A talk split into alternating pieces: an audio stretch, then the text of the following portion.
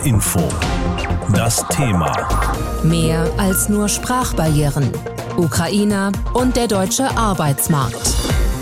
Es gibt da im Moment nur Schätzungen. Offiziell aber heißt es, dass rund 400.000 Flüchtlinge aus der Ukraine bei uns in Deutschland angekommen sind. Das sind die offiziellen Zahlen, aber wahrscheinlich sind es noch viel mehr, weil eben nicht alle registriert werden bei ihrer Ankunft. Viele dieser Menschen sind gut ausgebildet und viele Unternehmen hier in Deutschland suchen Beschäftigte. Das ist eigentlich das, was in der Wirtschaft gerne eine Win-Win-Situation genannt wird, wo also beide Seiten nur gewinnen können.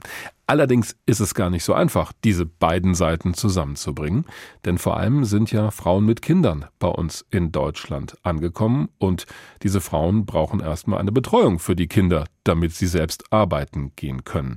Die meisten sprechen auch kein Deutsch, viele auch nur wenig Englisch, wenn überhaupt. Also müssen sie erstmal die Sprache lernen und ihre Abschlüsse müssen auch noch anerkannt werden. Viel zu tun, aber so langsam läuft das alles doch an. Inga Krüger arbeitet seit 1. April in der Beratungsstelle der IG Metall in Frankfurt, an die sich Geflüchtete aus der Ukraine wenden können, um sich hier in Hessen besser zu orientieren. Die, die jetzt zu mir kommen, wollen erstmal Informationen haben. Wo soll ich mich anmelden? Wie kann ich Arbeit finden? Was brauche ich dafür?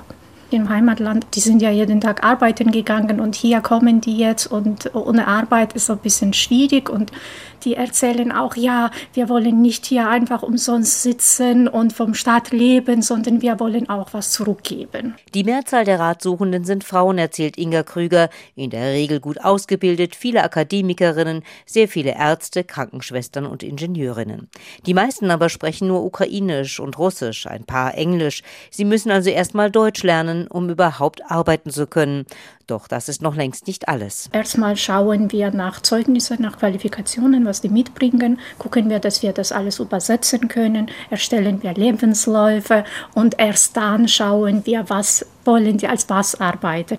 Was ich von den Menschen höre, ist immer wieder, ich muss nicht unbedingt als Arzt arbeiten. Ich kann auch als Pflegekraft arbeiten. Ja, also Hauptsache ich lerne Deutsch, Hauptsache ich habe Beschäftigung. Tatsächlich hat sie auch schon eine Krankenschwester in ein Krankenhaus vermitteln können, weil die schon ausreichend Deutschkenntnisse hat. Nadja Schmidt, Arbeitsvermittlerin bei der Agentur für Arbeit in Frankfurt, berät auch Geflüchtete aus der Ukraine. Ihre Erfahrung? Nicht alle können direkt schon mit der aktiven Arbeitssuche starten, sondern wollen sich viel mehr über die Möglichkeiten informieren, um wahrscheinlich für die Zukunft planen zu können, wie sie sich ausrichten.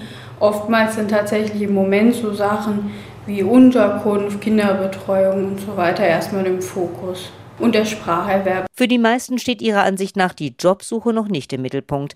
Aber auch sie kennt vereinzelt Menschen aus der Ukraine, die schon Arbeit gefunden haben.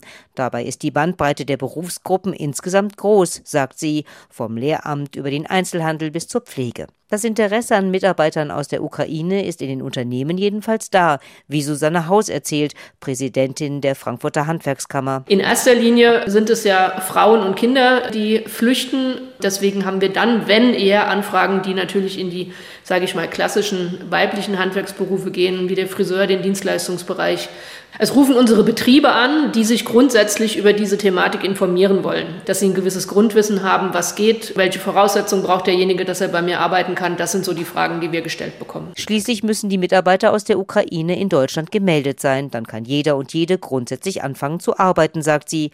Allerdings muss im Einzelfall noch geklärt werden, ob der Abschluss aus der Ukraine hier in Deutschland anerkannt wird. In den Unternehmen aber spielt vor allem der Fachkräftemangel eine Rolle. Insofern sind unsere Betriebe natürlich mit offenen Türen und offenen Armen bereit, auch Leute, die arbeiten wollen, im Handwerk aufzunehmen. Und ich glaube, es ist auch noch nicht mal so entscheidend, dass das jetzt äh, gleich eine hochqualifizierte Kraft sein muss, sondern wir brauchen einfach Leute, die einen Willen mitbringen und die Fleiß mitbringen und die einfach sich integrieren wollen für diesen Zeitraum, wo sie da sind oder auch länger. Das wird sich ja noch herausstellen, wie sich das alles entwickelt. Schließlich wissen die Geflüchteten aus der Ukraine in der Regel auch noch nicht, ob sie überhaupt länger hier bleiben. Immerhin, ihre Chancen auf einen Job scheinen auf Dauer gar nicht schlecht. Ein Bericht unserer Hessen-Reporterin Jutta Nieswand. Welche Unterstützung diese Menschen aus der Ukraine brauchen, um dann eine Arbeit zu finden hier in Deutschland, Darüber habe ich mit Professor Herbert Brücker gesprochen. Er ist Fachmann für das Thema am Institut für Arbeitsmarkt und Berufsforschung der Bundesagentur für Arbeit. Herr Professor Brücker, was sagt denn so Ihre Erfahrung? Wie lange braucht ein Mensch, der kein Deutsch kann, mindestens, um in Deutschland zurechtzukommen und eine Arbeit zu finden? Ja, das ist sehr unterschiedlich. Bei manchen, die schon Verbindungen haben, geht das sehr schnell, die vielleicht auch in eher einfache Jobs gehen. Aber für die große Mehrheit dauert es länger. Also die Daumenregel sagt, nach fünf Jahren sind gut die Hälfte erwerbstätig. Fünf Jahre. Ist da die Sprache die größte Hürde? Wir haben eine Ansammlung von Problemen. Üblicherweise haben wir am Anfang rechtliche Probleme, die fallen in diesem Fall weg, also weil die Menschen nicht gleich arbeiten dürfen, langwierige Asylverfahren haben und so weiter. Dann die zweite große Hürde ist die Sprache und dann eine dritte große Hürde, und das spielt in diesem Fall eine große Rolle, ist die Frage der Kinderbetreuung. Das ist ein wichtiger Punkt, den Sie ansprechen, denn die meisten Flüchtlinge sind nun mal Frauen und Kinder. Die Männer dagegen dürfen die Ukraine ja gar nicht verlassen wegen des Militärdienstes dort. Wir haben es also vor allem mit zumindest vorübergehend Alleinerziehenden zu tun, die zu uns kommen. Welche Unterstützung brauchen die? Also die wichtigste Unterstützung ist im Prinzip die Integration in unsere ganz normalen Angebote. Schulen, Kindergärten, Kindertagesstätten und dann gerade bei Schulen gibt es ja dann immer noch große Betreuungslücken in Hort. Und das hört sich alles sehr einfach an, aber ist nicht einfach. Bei Schulen vielleicht noch am einfachsten, weil wir Schulpflicht haben. Aber bei Kindergärten, bei Kindertagesstätten stehen diese Menschen erstmal hinten in der Schlange. Ist auch ganz praktisch, organisatorisch nicht so einfach zu machen. Und am schwierigsten ist es dann bei den Hortplätzen. Mhm. Da stehen die Menschen, die Frauen in der Konkurrenz natürlich auch mit anderen Müttern, mit anderen Eltern, die ihre Kinder unterbringen wollen. Und da haben Migrantinnen und Migranten immer erstmal Nachteile. Gehen wir mal davon aus, dass das funktioniert. Wie sieht es dann mit den Chancen am Arbeitsmarkt aus? Ich meine, die Menschen aus der Ukraine gelten ja als gut ausgebildet. Ja, sie gelten nicht nur, wir haben auch dafür empirische Belege, also so, dass die Ukrainerinnen und Ukrainer, die schon jetzt hier leben, zu etwa 50 Prozent Hochschulabschlüsse haben und die jungen Frauen, die jetzt kommen, haben dann noch höhere Anteile. Also wir gehen davon aus, dass wir es mit einem sehr guten Qualifikationsniveau zu tun haben. Man muss jetzt dazu sagen, das sind häufig Hochschulen mit einer praktischen Ausrichtung, manchmal auch vergleichbar mit einer Ausbildung in unserem dualen Ausbildungssystem. Aber wir sprechen insgesamt von einer sehr guten Ausbildung. Und sehen Sie da schon äh, Berufe, wo es passen könnte für viele? Ja, also die meisten Frauen arbeiten in Dienstleistungsberufen, also zu etwa 75 Prozent in der Ukraine. Das ist natürlich ein breites Spektrum, das reicht von Erziehungs- und Lehrerberufen über den Einzelhandel, Verkauf, auch das Gesundheitswesen, zum Teil auch technische Berufe. Also das ist ein breites Spektrum und in den meisten dieser Berufe gibt es eigentlich in Deutschland eine hohe Arbeitsnachfrage. Klingt, als ob die ganz gute Chancen hätten. Ja, also ich glaube, wenn Sie sich dafür entscheiden, hier in Deutschland eine Arbeit aufzunehmen und die Betreuungsfrage gelöst ist, sind die Chancen ganz gut. Man muss allerdings eines sagen, gerade bei der Ausübung von akademischen Berufen braucht man in der Regel Deutschsprachkenntnisse und das ist vielleicht die weitere große Hürde. Wir gehen davon aus, dass mehr als 90 Prozent keine oder zumindest keine guten Deutschsprachkenntnisse mitbringen nach Deutschland. Und das schränkt natürlich dann die Chancen auf dem Arbeitsmarkt ein. Also man kann da durchaus Jobs bekommen, mhm. aber keine qualifizierten oder hochqualifizierten Tätigkeiten. Das letzte Mal, als in relativ kurzer Zeit relativ viele Menschen nach Deutschland geflohen sind, ist inzwischen sieben Jahre her. Das hat ja auch die Politik und die Debatte hierzulande sehr geprägt. Gibt es aus Ihrer Sicht Lehren von damals, die uns sagen, was wir heute in dieser Situation bei der Integration am Arbeitsmarkt besser machen können? Ja, es gibt eine Menge Lehren. Vieles haben wir auch gelernt. Also man hat damals erst angefangen mit Sprachkursen. Also wir haben erst 2015 die rechtlichen Voraussetzungen geschaffen, dass Asylbewerber überhaupt an Sprachkursen teilnehmen durften. Also das ist heute gelöst und da gibt es jetzt breite Angebote.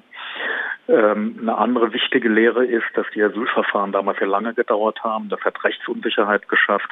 Das Problem haben wir jetzt Umgang, dadurch, dass die Massenzustromrichtlinie aktiviert worden ist. Die Menschen bekommen also gleich ein Aufenthaltsrecht und dürfen gleich arbeiten. Es gibt ein Problem, wo wir wenig gelernt haben, aber wir haben damals die Menschen überwiegend in strukturschwachen Regionen untergebracht, mhm. auf dem Land, aber auch an strukturschwachen Regionen. Und das hat ihre Beschäftigungschancen dauerhaft beeinträchtigt.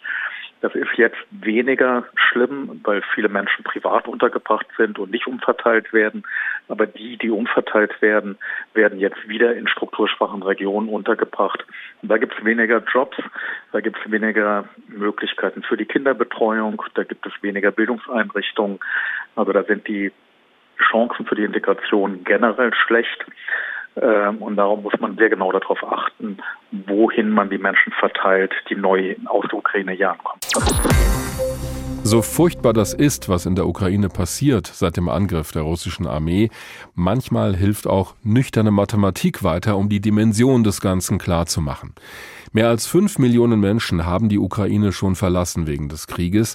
Innerhalb des Landes sind schätzungsweise nochmal rund acht Millionen Menschen auf der Flucht. Die suchen in Regionen Schutz, die von den Kämpfen gar nicht oder nur selten betroffen sind. Das macht unter dem Strich rund 13 Millionen Leute, die ein neues Zuhause finden müssen und sei es auch nur vorübergehend. Einige dieser Flüchtlinge, vor allem Frauen, kommen auch bei uns in Deutschland an und suchen dann unter anderem eine Arbeit. Wie gut das funktioniert, schauen wir uns heute genauer an. Unsere Wirtschaftsreporterin Jutta Nieswand zeigt das an Beispielen aus Hessen. In Wiesbaden auf einer Jobbörse der Stadt für Geflüchtete aus der Ukraine. Am Stand der Firma CCS Autoaufbereitung steht Pitya Salakor, Mitte 30 aus Kiew. Im Gespräch mit der Inhaberin des Unternehmens unterstützt ihn ein Freund, der schon seit über 30 Jahren in Deutschland lebt. Sie können ihn mal fragen, ist er auch gut in Smart Repair, also sprich in Ausstellen von Fahrzeugen? Ja, ты можешь тоже эти поврежденные места восстанавливать, так, которые вмятины и все это. Ja, also Ausstellen macht er, also Smart Repair. kann er alles machen. Peter Salagor hat in Kiew in einer Autowerkstatt Fahrzeuge repariert. Seit einem Monat ist er mit Frau und Kindern, drei Monate und zehn Jahre alt, bei Freunden in Wiesbaden untergekommen. Er hat einen moldawischen Pass, seine Frau ist Ukrainerin. Nun warten sie im Grunde darauf, wann sie wieder nach Kiew zurück können.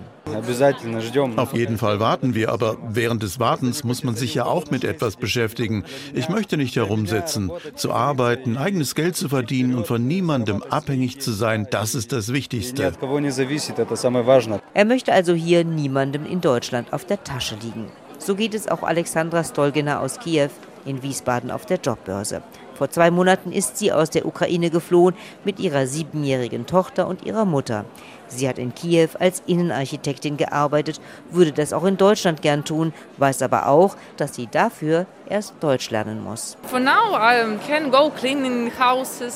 Im Augenblick kann ich auch putzen gehen oder in einem Seniorenheim arbeiten, jede Art von Job, der mir hilft, Deutsch zu lernen. Denn um hier als Architektin arbeiten zu können, brauche ich hier eine Ausbildung. Deshalb muss ich erst einen anderen Job finden und versuchen, in meinem Beruf hier einen Abschluss zu machen and trying to have uh, education by my job. Nach Kiew möchte sie schon gerne zurück, wo ihr Mann und ihr Vater geblieben sind, doch erst wieder, wenn es dort Arbeit für sie gibt. Olga Pidudnia ist aus Kiew gekommen mit einer Freundin. Seit Anfang März lebt sie in Frankfurt und macht nun einen Sprachkurs, vermittelt durch die Beratungsstelle der IG Metall für Ukraine-Flüchtlinge in Frankfurt. In Kiew hat sie als Radiomoderatorin gearbeitet. Natürlich würde ich gern fürs Radio arbeiten, meinem Beruf hier weiter nachgehen. Ich habe ein Diplom als Schauspielerin für Theater, Film und Fernsehen. In den letzten Jahren habe ich als Moderatorin fürs Radio und auch mal fürs Fernsehen Fernsehen gearbeitet. Damit würde ich gern weitermachen, Geld verdienen, Erfolg haben. Aber ich weiß nicht, ob mir das gelingt in Deutschland. Moralisch fühlt sie sich auch schon bereit, hier zu arbeiten, sagt sie, wenn da nicht die Sprachbarriere wäre.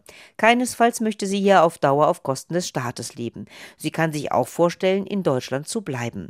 Von Petja Salagor ist derweil Annette Spannaus ganz angetan, die Chefin der CCS Autoaufbereitung in Wiesbaden. Das ist ein ganz heißer Kandidat sozusagen. Und Petja Salagor würde lieber heute als morgen arbeiten. Da er weder Englisch noch Deutsch spricht, hangelt er sich mit Übersetzungs-Apps durch. In seinem Beruf könnte das sogar klappen. Ein Bericht von Jutta Nieswan zur Frage, wie bei uns in Hessen versucht wird, die Menschen, die aus der Ukraine geflohen sind, auf dem Arbeitsmarkt zu vermitteln. Das also ist die Lage hier in Deutschland. Die Ukraine braucht aber auch Menschen, die arbeiten, die sich eine Zukunft aufbauen wollen, so weit weg das im Moment auch scheint in diesem Krieg. In einigen Teilen des Landes gibt es aber so eine Art normalen Alltag. Die Supermärkte und Geschäfte haben offen, die Leute sitzen im Restaurant oder Café oder gehen ihrer Arbeit nach. Wie es aktuell aussieht, wie es steht um die Wirtschaft in der Ukraine selbst. Darüber habe ich mit Gary Poluschkin gesprochen vom German Economic Team, ein Beratungsunternehmen, das im Auftrag des Bundeswirtschaftsministeriums Regierungen unterstützt in Fragen der Wirtschaftspolitik.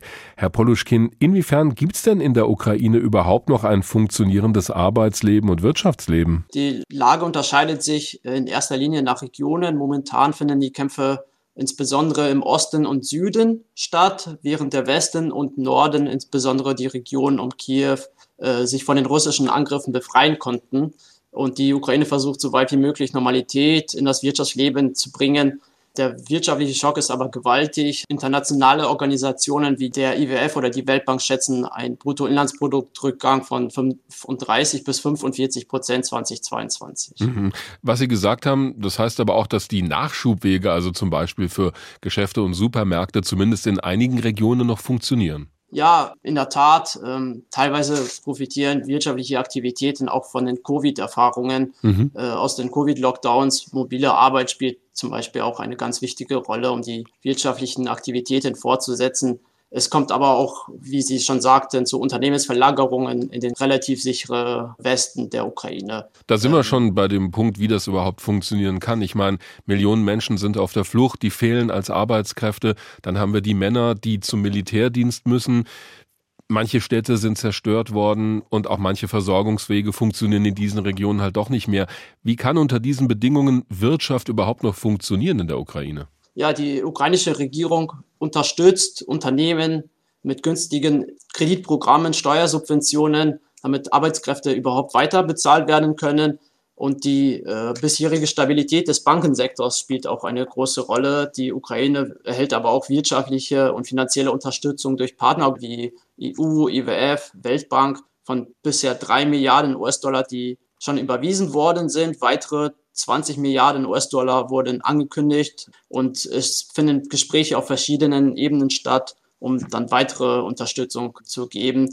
Insgesamt wird aber auch der Verlauf der weiteren wirtschaftlichen Aktivitäten von der Intensität und Dauer des Krieges weiter abhängen. Wenn wir uns mal zurückversetzen in die Zeit vor diesem Krieg und auch vor vielleicht den politischen Unruhen, die es ja auch immer wieder mal gegeben hat in der Ukraine, genau. vor allen Dingen im Osten des Landes. Auf welchem Weg war denn die Ukraine wirtschaftlich gesehen vor diesem Krieg? Ja, vor dem Start der russischen Invasion war die Ukraine auf dem Weg, sich in der Wirtschaft und in der Handelspolitik näher an die EU zu binden. Ähm, auch befand sich die Wirtschaft nach dem Corona-Einbruch 2021 wieder auf einem Wachstumspfad. Aber die Reformaktivitäten sind gemischt zu sehen. Wie schon gesagt, seit 2014 sind vor allem im Banken- und Finanzbereich sehr wichtige Reformen durchgeführt worden. Andererseits äh, sind weitere Reformen unter anderem zur Verbesserung des Investitionsklimas sehr notwendig. Äh, und hier wird auch weitere Unterstützung der Regierung notwendig sein, um Reformen in diesem Bereich wie, wie Justiz, Wesen oder Rechtsstaatlichkeit äh, zu unterstützen. Ja, Korruption war ja auch mal wieder ein Thema, nicht wahr? Ja, genau. Äh, aus diesem Grund sind auch Reformen im Bereich Justizwesen, Rechtsstaatlichkeit wichtig, um das Investitionsklima zu stärken. Und da kann die Ukraine durch Zusammenarbeit zum Beispiel mit der EU äh, wichtige Fortschritte erzielen in der Zukunft. HR Info. Das Thema. Wer es hört, hat mehr zu sagen.